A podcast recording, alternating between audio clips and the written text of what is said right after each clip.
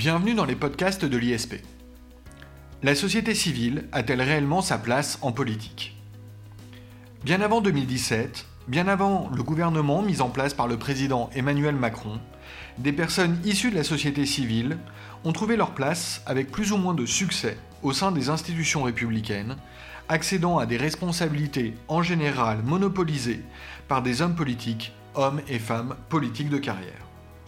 Si ce n'est donc pas un simple effet de mode, ce mouvement s'est néanmoins accru au cours du XXIe siècle et dans les gouvernements récents. Ce mouvement a séduit particulièrement les électeurs, des électeurs déçus des responsables politiques, désignés de manière péjorative par le terme de politicien ou de politicard. Pourtant, l'actualité politique de cette rentrée 2018 montre des couacs dans l'introduction de la société civile au sein du milieu politique. Pensons-y, Nicolas Hulot, le 28 août, démissionne de son poste de ministre de la Transition écologique et solidaire.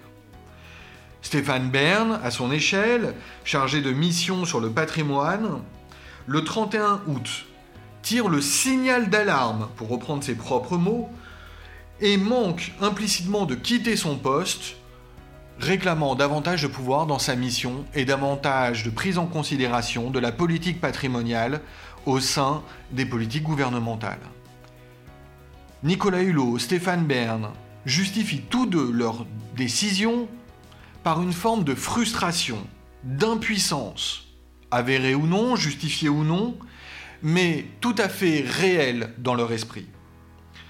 Avec quelques jours de recul, comment analyser ces mouvements concomitant.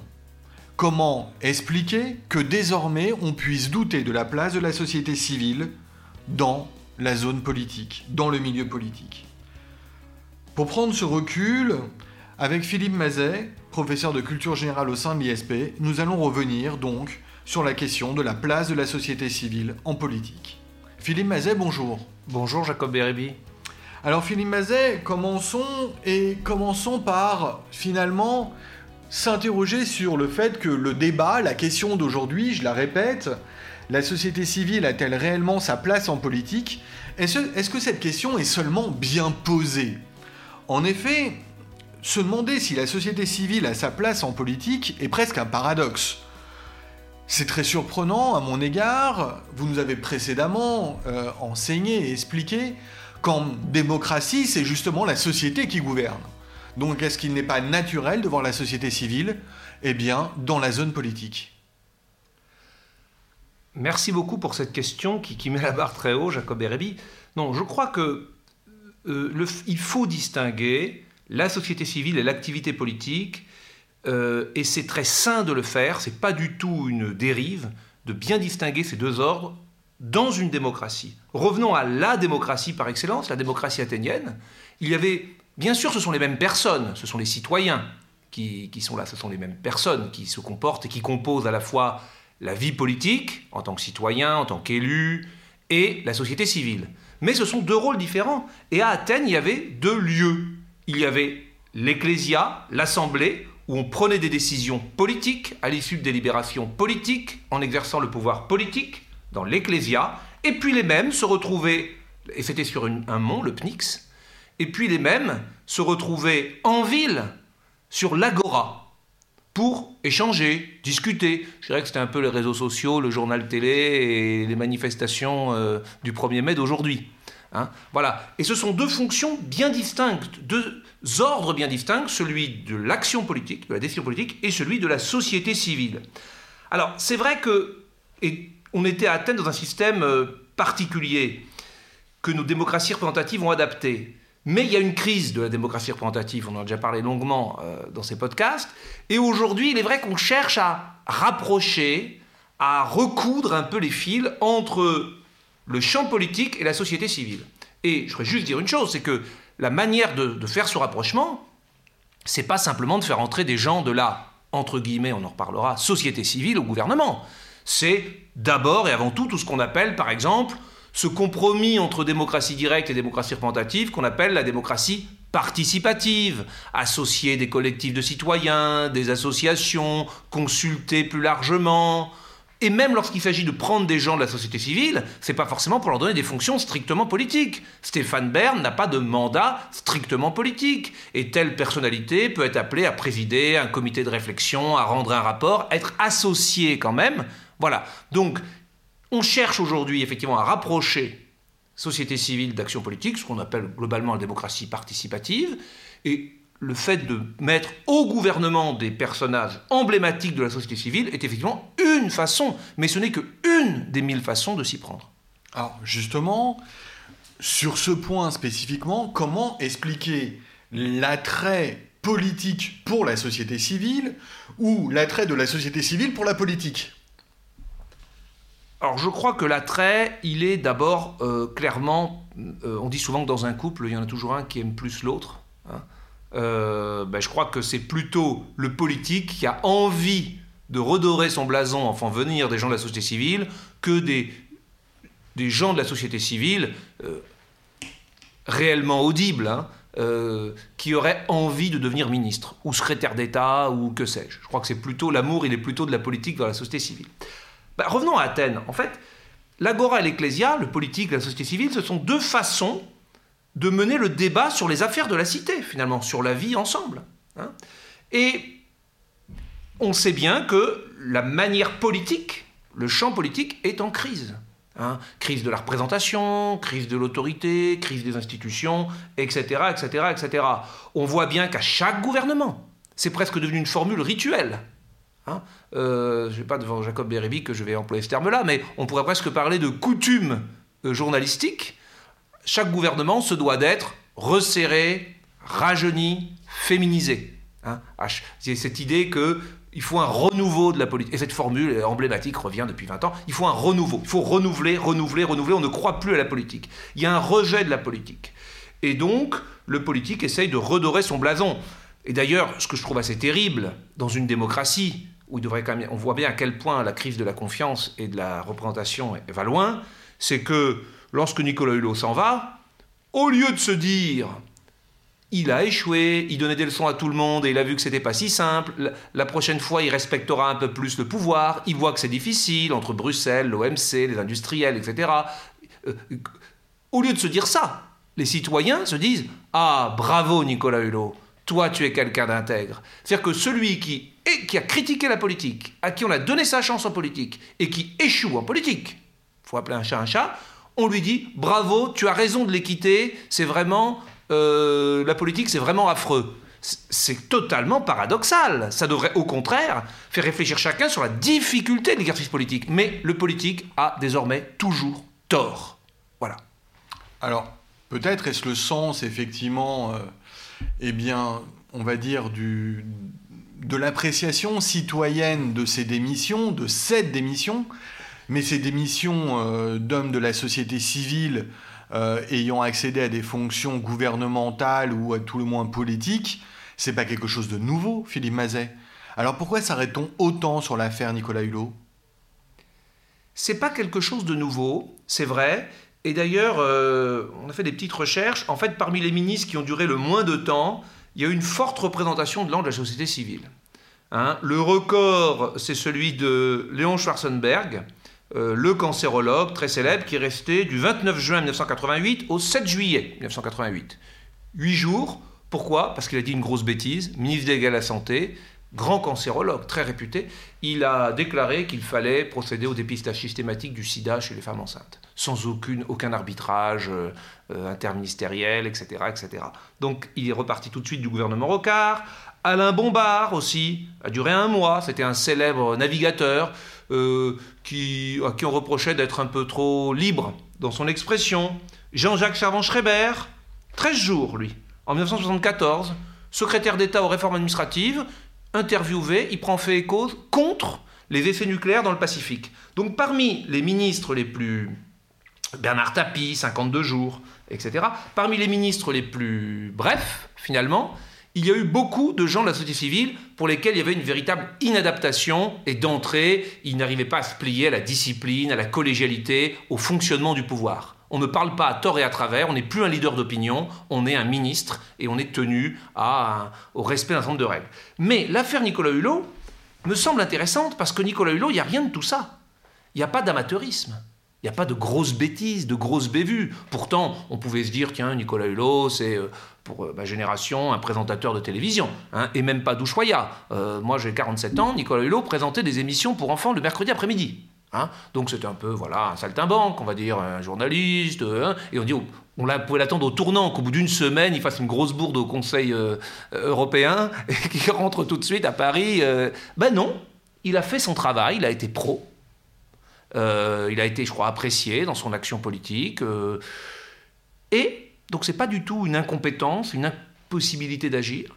Simplement, à un moment, il décide d'arrêter parce qu'il considère qu'il euh, ne peut pas faire ce qu'il souhaite. Je crois que c'est une démission de quelqu'un de la société civile qui est allé au bout de ce qu'il avait à faire, de ce qu'il pouvait faire, et qui donc a un retentissement beaucoup plus grave que ces inadaptations, ces amateurismes ou ces incompétences finalement qu'on avait vues par le passé. Mais alors, du coup, est-ce qu'on ne doit pas s'interroger sur euh, le fonctionnement du gouvernement et le fonctionnement des institutions, plus généralement politiques Parce que en faisant entrer euh, dans l'action politique dans ces institutions des personnes de la société civile, finalement, l'homme politique, l'homme de carrière et même l'institution s'offrent une légitimité. Alors, la démission n'est-elle pas la privation de cette légitimité offerte par l'introduction? Je crois, enfin, je ne suis pas journaliste politique, mais les observateurs en fait vont considérer que c'était quand même un coup dur pour Emmanuel Macron, en termes d'assises et de légitimité et d'aura de, son, gouvernement. Alors la question de la légitimité que vous posez est particulièrement intéressante parce que dans une démocratie, normalement, la légitimité devrait être celle d'avoir été élu ou, puisque dans le cas du gouvernement, on ne demande pas forcément aux gens d'être élus, hein, le gouvernement est nommé, article 8 de la Constitution, euh, le fait d'avoir été nommé par des autorités élues, notamment le président de la République, élu par tous les Français. Ça devrait suffire. Or, on l'a déjà dit tout à l'heure, ça ne suffit pas. Alors, on cherche une légitimité autre, effectivement, et je pense qu'on peut faire là une typologie quand même de ce qui fonde la légitimité de ces gens de la société civile. Finalement, il y en a de différentes natures. Et c'est peut-être le, cœur de mon propos, là, si vous permettez, Jacob Erebi, que je souhaiterais euh, développer finalement par rapport à ce que, la manière dont moi j'ai analysé cette émission. Allez-y, on vous écoute. La société civile, ça ne veut pas dire grand-chose.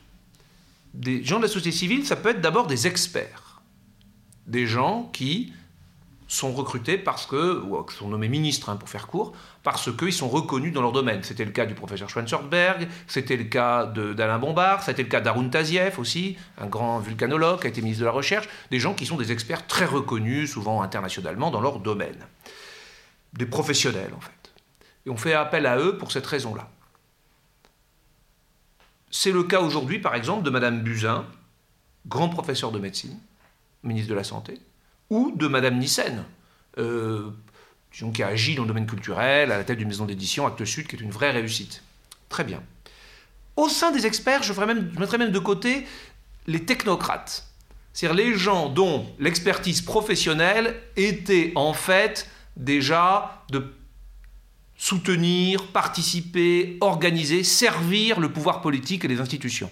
Hein. c'est cette génération qui est arrivée en 1958. Donc ça, c'est une deuxième catégorie. Première catégorie, les experts. deuxième catégorie, le les technocrates. Le technocrate, voilà. Les, énarques, pour faire court. Très nombreux en politique, bien sûr, et qui, euh, à l'image de Chirac, euh, euh, évidemment emblématique, mais toute une génération passe de l'ENA, un grand corps de l'État, un cabinet ministériel, et le gouvernement, ou vaguement élu député au passage, et tout de suite une grande carrière politique.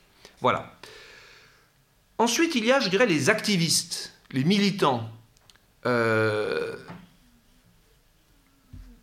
exemple, Martin Hirsch, délégué général de la Fondation Abbé Pierre, qui était aussi un technocrate de métier, mais qui ensuite s'est consacré à la lutte contre la pauvreté, à l'insertion, etc.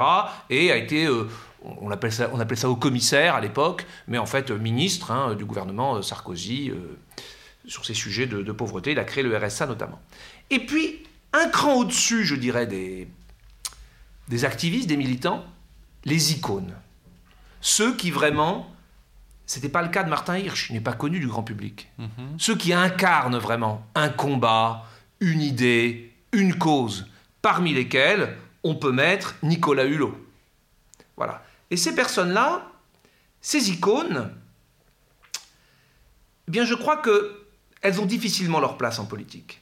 Parce que, à la différence des technocrates, évidemment, qui gèrent souvent des technocrates pour pouvoir faire de la politique d'ailleurs, même des experts, et même des militants, des activistes, à la différence de tout ça, Madame Chiappa, par exemple, qui était très investie dans la lutte pour l'égalité, le droit des femmes, c'est une activiste, très bien.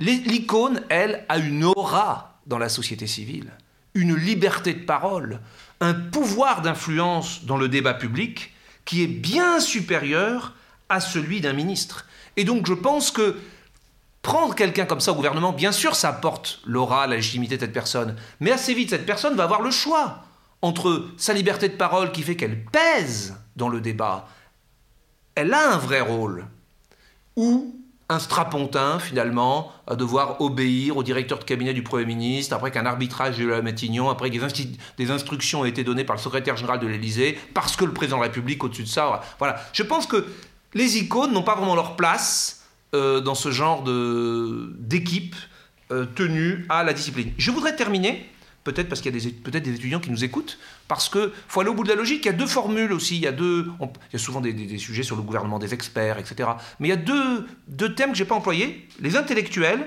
et les sages. Alors, les intellectuels, oui, c'est la fin des intellectuels. L'intellectuel, comme le disait, je crois que c'est Romain Roland, c'est celui qui se mêle de ce qui ne le regarde pas.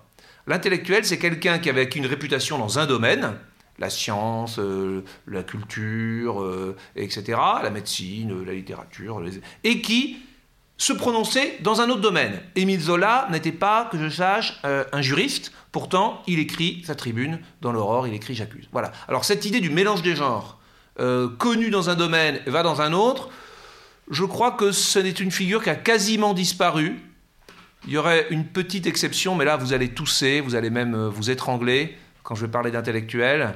Euh, je pense à la nomination de Bernard Tapie, qui était un chef d'entreprise talentueux et qu'on nomme ministre de la ville. Il y a cette idée que il incarne quelque chose, et même si n'est pas un spécialiste du développement urbain ni de la jeunesse, sa réussite dans son domaine peut peut-être être, l'autorise peut-être à réussir dans un autre. Bon, voilà. Donc l'intellectuel, c'est oublié.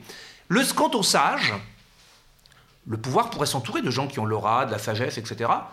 Je crois que ça marche, mais je, trouve que dans la vie politique française, les sages sont souvent d'anciens grands hommes politiques. Commission Jospin sur la moralisation de la vie politique, rapport Balladur sur les réformes des institutions avant 2008. Finalement, un ancien Premier ministre, un ancien président du Conseil constitutionnel, etc. est sollicité c'est un rapport Lenoir, ce sont des anciens politiques, un peu des retraités de la politique finalement, nos sages, et non pas des grands scientifiques ou des grandes personnalités qui ont euh, euh, vraiment... Bon, c'est vrai que Madame Lauvergeon avait joué un rôle... Euh, au moment du grand emprunt, en président d'une commission, mais tous, ou Jean-Louis Beffa, patron emblématique de Saint-Gobain, sous Jacques Chirac, pour lancer les grands projets industriels. Mais tout ça, ça reste très éloigné du grand public quand même. Et mon diagnostic, c'est que dans une démocratie qui est de plus en plus une démocratie d'opinion, où la, frontière entre l'agora et l'ecclésia a tendance à se gommer au profit de l'agora, au profit des sondages, au profit des médias et au détriment des institutions qui sont en crise. Je crois que quand on a une star sur l'agora, on n'a pas, pas besoin et on a tout à perdre d'aller prendre un strapontin dans l'ecclésia. Alors, pour résumer votre dernière pensée, euh, Philippe Mazet, il faudrait donc retenir que euh, il n'y a rien de surprenant euh, à être déçu de l'action des personnes issues de la société civile lorsqu'ils accèdent aux institutions et à l'activité politique. finalement, l'introduction de personnes de la société civile dans le gouvernement, ça ne peut pas marcher. C'est ce que vous dites, Philippe Mazet? Non, je dis deux choses pour résumer. Un, prendre une icône, c'est trop risqué. Dans une démocratie d'opinion, une, une, icône, comme Nicolas Hulot, a plus à gagner à être dehors que dedans. Voilà, c'est aussi simple que ça. Et donc il n'a pas intérêt à accepter trop longtemps les contraintes d'être dans le pouvoir.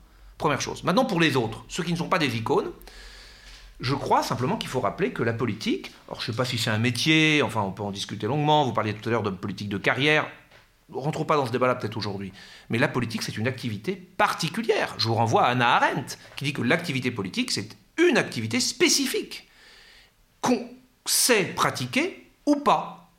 Et là, je crois qu'il faut quand même, euh, certes, ah, Vous voulez pas rentrer dans le débat, mais vous le dites. C'est un métier, c'est une profession, et on ne s'improvise pas, quelle que soit notre expertise ou quelle que soit notre notoriété, on ne s'improvise pas euh, responsable politique et un responsable politique compétent. Voilà, alors je ne dis pas forcément qu'il faut avoir, prenons le cas de Mme Belloubet par exemple, elle est garde des Sceaux d'abord parce qu'elle est juriste, mais elle a quand même eu un mandat local. Et je crois que c'est important, un mandat dans un exécutif local. Elle a été adjointe au maire de Toulouse. Un exécutif, c'est l'exercice du pouvoir, c'est la solidarité, c'est la subordination. Être dans une assemblée délibérante, que ce soit le Parlement ou un conseil régional, il y a la liberté de parole. Elle a, été, elle a eu des responsabilités locales modestes et elle a appris le métier finalement, parce qu'au niveau local aussi, c'est chaud. Hein voilà.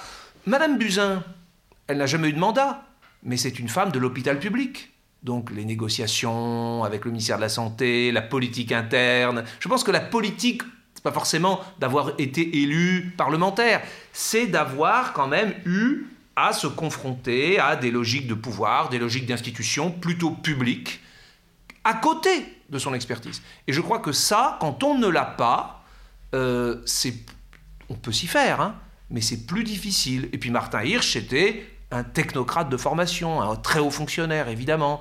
C'est pas pour ça qu'on l'a pris. Mais je crois que prendre des gens from scratch, qui sont des électrons libres, des, des, des, gens totalement, euh, je dirais, profession libérale, hein, si vous permettez, et les balancer au plus haut niveau des institutions, au gouvernement, je crois que le risque est très fort, même quand on n'est pas une icône. Oui. D'accord, Philippe Mazet. Alors la question suivante va peut-être vous apparaître euh, impropre, voire naïve. Euh, et Emmanuel Macron, le président Emmanuel Macron, on le dit aussi euh, euh, issu de la société civile, à tort ou à raison? Non, je crois qu'il ne faut pas confondre deux choses. Emmanuel Macron marque un renouvellement dans la vie politique française. Cette élection 2017, c'est l'élection au cours de laquelle les deux grands partis qui structurent notre vie politique, comme en Autriche, par exemple, comme en Italie, etc., ne sont pas arrivés au deuxième tour de l'élection présidentielle. Là, il y a une rupture. Et alors qu'il fallait généralement 30 ans pour essayer de devenir président de la République, c'est un jeune homme de 39 ans, sorti de nulle part, en apparence, qui devient président. Et là, c'est un renouvellement total, sans parti derrière lui, etc. Un renouvellement de la vie politique française total, une révolution. Maintenant, la personne elle-même est un pur produit des élites françaises, adoubées triplement D'abord par la méritocratie technocratique, l'ENA, l'inspection des finances, un corps extrêmement prestigieux, le corps du pouvoir, le corps d'Alain Juppé, le corps de Michel Rocard, de Valéry Giscard d'Estaing, etc. De tous les patrons des banques du CAC 40, etc. Donc, technocrate, légitimité politique, conseiller du président de la République, ministre de l'économie, ayant laissé une loi emblématique, même en peu de temps, la fameuse loi Macron. Un homme politique, apprécié, très apprécié, je suis administrateur du Sénat, vous le savez par ailleurs. Tous les parlementaires de tous les bancs des deux assemblées ont été très impressionnés par ce jeune homme qui, sans note, discutait jour et nuit sur les points les plus techniques de sa loi face à eux. Et là, il a gagné le respect euh, de, parlementaires de, de tous bords. Un politique, du talent politique. Et puis, signe des temps, légitimité, je dirais, euh, du monde de l'économie. Euh, la banque Rothschild, bon, il y a un côté un peu sulfureux, un peu polémique, mais clairement, quelqu'un qui incarne euh, une France pro-business, ouverte à la mondialisation économique, une nouvelle génération de décideurs plus pragmatiques, comme on en voit dans beaucoup de pays occidentaux. Donc, c'est un pur produit des élites, mais comme c'est un surdoué, a, il a appris, il a fait tout ça en même temps et très vite mais je ne dirais pas que c'est un cadre du secteur bancaire qui un jour s'est décidé, euh, même un cadre très supérieur, de se lancer dans la politique. Non, c'est n'est pas la vision que j'ai d'Emmanuel Macron. C'est presque l'image de, que ces détracteurs aiment véhiculer. Alors ce qui est intéressant, que moi, c'est que tous les hommes politiques de partout essayent de nous montrer qu'ils sont proches du peuple, ça ne suffit plus, qu'ils en font partie. Regardez les tracts de toutes les élections municipales, euh, bon, législatives, là c'était pas dur la dernière fois parce qu'effectivement, la vague des En Marche, c'était vraiment des gens qui n'avaient jamais fait de politique. Mais repensez à ces images de 1967, où vous avez Jacques Chirac, euh, qui est plus technocrate, plus un homme de pouvoir que Jacques Chirac, qui est en Corrèze avec des fermiers, etc. Alors, il y a ce côté qui est indispensable en démocratie, et on essaie de nous faire croire que c'est un Français comme les autres. Et ça, c'est important. Hein. Mais on va pas me faire croire qu'Emmanuel Macron, c'est un, cadre du secteur bancaire qui, un an avant, s'est dit tiens, et si je tentais ma chance à la présidentielle Oui, ça nous renvoie à une autre de, nos émissions sur la présidence jupitérienne euh, avec Samir Amal, mais donc c'est une autre histoire. Alors, une dernière question tout de même, euh, Philippe Mazet. Euh, alors, vous le savez, on aime bien dans les podcasts de l'ISP euh, au cours de euh, l'interview de nos invités, leur demander ce qu'ils pensent de l'avenir, de leur demander de faire des paris sur l'avenir. Alors maintenant que vous nous avez expliqué euh, les raisons de l'entrée de la société civile au sein des institutions politiques, avec plus ou moins de succès, on l'a dit, est-ce que ce mouvement va se poursuivre, va s'accroître, ou au contraire s'estomper? Est-ce que c'était un simple effet de mode, même s'il a duré quelque temps euh, ou est-ce qu'il faut s'attendre à un renouveau total eh bien, euh, de l'activité politique par une entrée massive, une exclusivité de la société civile, etc. Alors, vous me connaissez assez, Jacob Bérébi, vous ne serez pas surpris de voir que je suis assez pessimiste. En fait, je crois que euh, Jusqu'à maintenant, il y avait de la com, nouveau gouvernement, euh, quelques stars. Et puis rapidement, euh, il y a eu le cas des Jupettes aussi, rappelez-vous, en 1995. Rapidement, au bout d'un an, deux ans, je dirais, les gens sérieux qui savent ce qu'est l'activité politique et publique revenaient aux affaires. Ça, c'est peut-être parce que je suis vraiment trop technocrate. Voilà. Je crois que tout ça, ces digues-là ne tiennent plus et qu'aujourd'hui, il y a une telle, un tel rejet des personnels politiques traditionnels que on veut absolument des gens de la société civile, absolument. Et ce qui me rend pessimiste, c'est que je crois que les... ce qui présage cette évolution, ben, c'est ce qu'on voit dans deux pays autour de nous. Moi, je pense aux États-Unis. Donald Trump, tous ces gens de Washington, toute cette classe politique, médiatique, moi je suis un homme d'entreprise, moi je me suis fait tout seul, moi, moi, moi, moi, moi, on va voir, je vais gérer les États-Unis comme un pays, et tous ces gens de Washington, patata, patata, avec en face de lui quelqu'un, évidemment, donne très impopulaire, et qui était l'incarnation d'une dynastie du pouvoir, etc., etc. Voilà. Alors l'amateurisme, là, je crois que les États-Unis et le monde le payent très cher. Et puis, nos voisins, nos cousins, nos amis, nos frères presque, l'Italie, on vote pour des gens qui nous disent je n'ai pas de programme, je m'en fous. Le parti 5 étoiles a dit ben, ah ben toi t'as pas de programme, tu n'y connais rien, eh ben ça ça me plaît. On a longuement parlé déjà dans le populisme, c'est-à-dire ah ben ça c'est la société civile. Alors ça pour le coup c'est la société civile. Voilà. Je, je pense même que les, les personnes d'En Marche, euh, je suis de près ce qui se passe sur le terrain, commencent à décevoir leurs électeurs. Parce qu'ils commencent, globalement, ils sont arrivés, ils ont eu un an, les nouveaux députés En Marche, un peu de. L'Assemblée nationale était un peu à feu et à sang, c'était un peu n'importe quoi. Mais comme le recrutement, quand même sociologique, des gens qui soutenaient Emmanuel Macron est quand même assez élevé, sont des gens très bien formés, très diplômés, qui ont une vie professionnelle avant, et finalement tout ça fonctionne de mieux en mieux.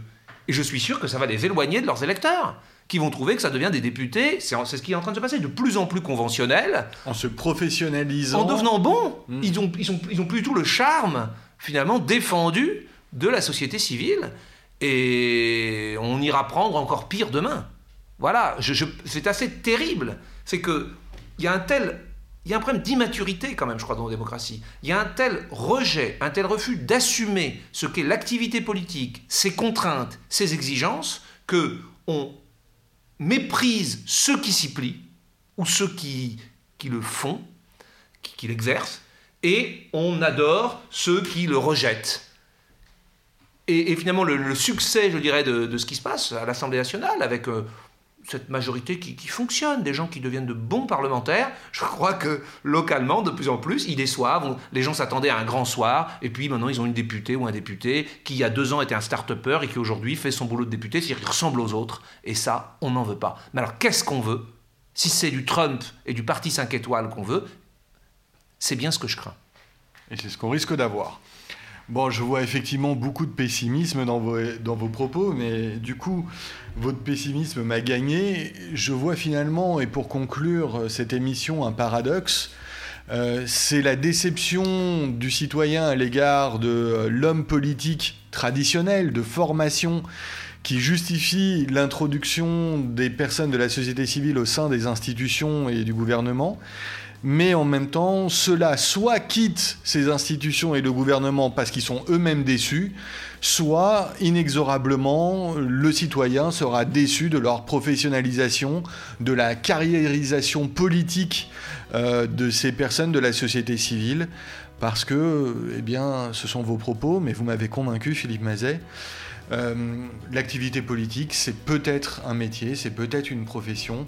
On ne s'improvise pas homme politique. Et c'est peut-être ce qu'il faut retenir de cette émission. Ça ne veut pas dire que la société civile n'a pas sa place euh, parmi les institutions, mais ça veut dire que la société civile ne peut faire la politique à elle seule et ne peut à terme devenir autre chose qu'un instrument politique. Merci Philippe Mazet. Merci Jacob Beribi. Au revoir à tous.